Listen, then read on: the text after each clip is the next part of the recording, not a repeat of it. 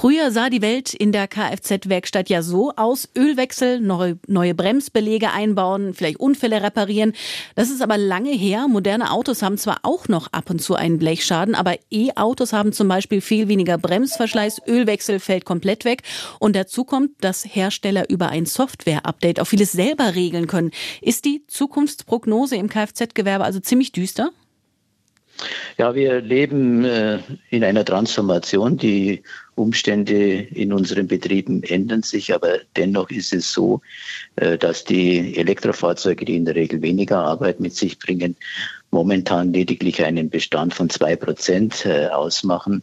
98 Prozent äh, der Fahrzeuge auf dem Markt sind noch Verbrenner.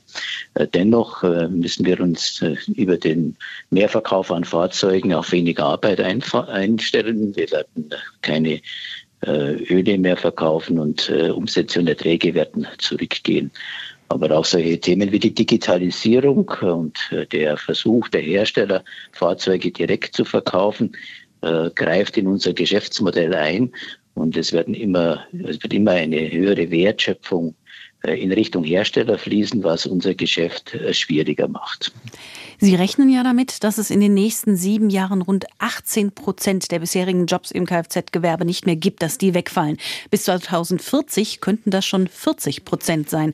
Worauf müssen sich also die Betriebe einstellen, um irgendwie überleben zu können?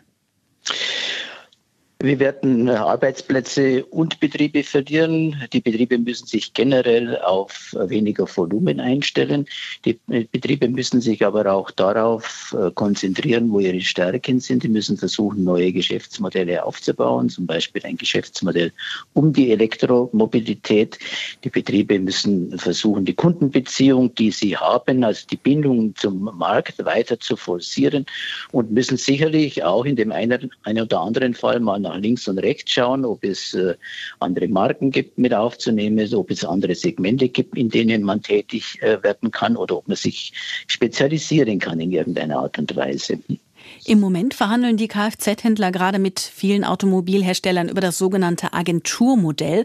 Das bedeutet, der Händler, zu dem ich gehe, um ein neues Auto zu kaufen, der wird eigentlich nur noch zum Showroom, in dem ich das Auto dann mal live sehe oder eine Probefahrt machen kann.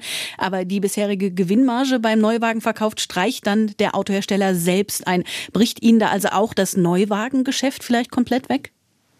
Ja, wie gesagt, die Hersteller drängen in, das, in den Direktvertrieb und beim Agenturmodell ist es so, dass der Hersteller auf eigenen Namen und auf eigene Rechnung äh, fakturiert. Und das heißt, äh, er hat die Preishoheit und er hat auch die Mengenhoheit. Das heißt, äh, diese Marge wird vom, vom Händler zum Hersteller verlagert. Und wichtig ist in dem Zusammenhang, dass nicht nur die Marge verlagert wird, sondern dass der Hersteller auch äh, die Kosten, die der Vertrieb mit sich bringt, zu übernehmen hat. Das wird in der Regel nicht komplett erfolgen, so dass das wirtschaftlich für die Händler schwierig wird. Aber äh, in diesem Agenturenmodell ist es so, dass die Hersteller natürlich auch die, alle Detailfunktionen übernehmen müssen. Und äh, Retail ist Detail, wie wir so schön sagen, und Detail ist teuer. Und es kann schon sein, dass die Hersteller bemerken, dass sie äh, auf diese Situation gar nicht eingestellt sind oder dass es für sie einfach zu teuer wird und dann hat der Handel wieder seine Chance.